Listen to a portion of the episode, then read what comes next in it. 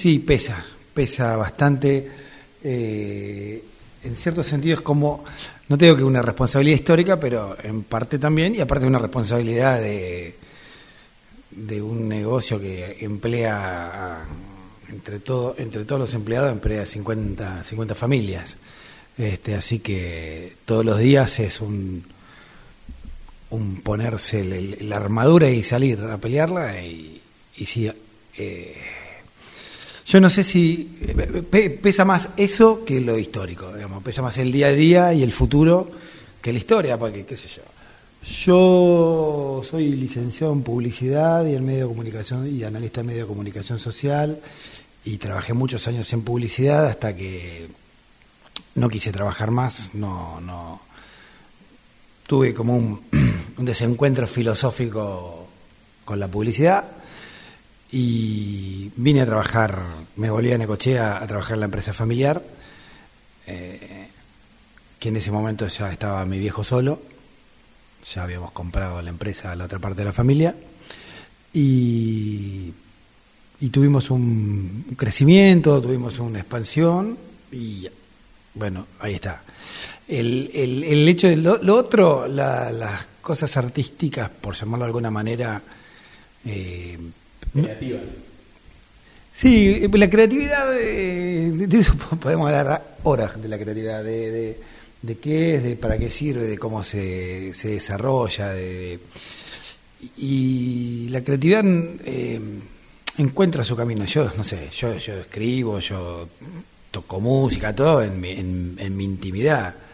Eh, escribo bastante y música menos ahora, pero también y la pulsión creativa o la pulsión artística que tengo y que, creo que tienen mis hijos también, eso no sé, no sé, no sé, no sé cómo se algunos lo subliman de otra manera, porque esa pulsión es media media que te pone contra las cuerdas, que te exige un poco para para salir de adentro tuyo y, mover hacia el mundo, porque no, no sé si eso se, trata de una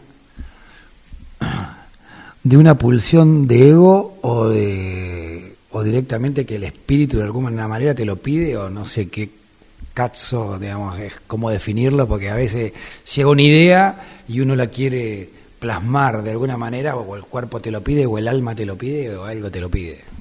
Mira, tenemos eh, eh, al respecto de las dos cosas, digamos, por al escenario se puede subir cualquiera, porque el escenario está ahí y si vos sos un choto o un, genio, te puedes subir un escenario. Lo mismo escribir solo en tu casa. Tenemos un par de ejemplos en la historia de la literatura, por llamarlo de alguna manera, que tipos que después de la muerte se conoció su obra. Eh, el más, el más representativo de todo es Kafka, que le dijo a su amigo Max Brod cuando se estaba muriendo, bueno, Max, ahora cuando yo me muera, agarra todo eso y quemalo. Y Max lo publicó, y lo, tenemos a Kafka. Y después tenemos a Fernando Pessoa, en Portugal, que se murió y cuando se murió encontraron un baúl lleno, lleno de poesía, de lo cual se conoce, no sé, el 15, el 20% y siempre se está esperando más cosas. Por eso, y, después está la pulsión del que quiere ser artista para que, para que lo conozca todo el mundo, pensando que eso lo lleva hacia la felicidad. Y está el otro que se quiere llenar de guita, que también es un, fin un fin noble, digamos, si vos lo, lo podés ejercitar con un arte honesto o con un arte, lo que sea, nada, va por ahí. Y va a estar toda la vida entre casa, supongo. no no, no, no, no, no, no, no, no, no, y aparte, viste, para que te pongan el, el, el, like, este, están todo, está, puede ser en cualquier momento y puede ser para cualquiera. Sí, Uno, uno, piensa, uno piensa generalmente en el, en el artista joven o, que arranca de joven, digamos. Uno de nuestros grandes escritores, que fue Julio Cortázar, publicó su primer cuento, que fue Casa Tomada, a los 40 años, 39, 40 años. ¿Qué sé yo? Y después tenés tipo como Spinetta, que escribió Barro tal vez a los 16. Y el, eh, los hermanos Espósito que escribieron Naranjo en Flor a los 20 años, 24. Y uno, lo, uno los escucha esas, no, sé cómo derivamos hasta este lado, pero uno escucha esas obras uno escucha Naranja en Flor y, te imaginas un tanguero, un viejo escribiendo, y lo escribe un pibe de 24, ¿no? Y después, no sé, eh, ves eh, eh, películas de, de tipo de directores que tienen 60, 70 años y 70 y pico de años y hacen unas películas que te parten la cabeza. Y cuando yo laburaba en publicidad, yo, soy redactor, yo escribo, no soy el que, no director de arte que es el que hace toda la parte, los dibujitos, decíamos, los dibujitos y las oraciones, ¿no? Yo hacía las oraciones. Y en esa época, cuando yo laburé más que nada en publicidad, que fue en los 90 en Buenos Aires, eh, se valoraba mucho la juventud, a mí me gustaba mucho la publicidad inglesa, mucho, tenía muy buenos redactores, y había uno que se llamaba David Abbott, que David Abbott en ese momento, se debe haber muerto ya, pero en ese momento tenía como 80 años y escribió unas campañas que eran impresionantes. Yo, entiendo, yo, entiendo y valoro mucho y sigo y miro y escucho a la juventud porque son los que traen, traen lo nuevo.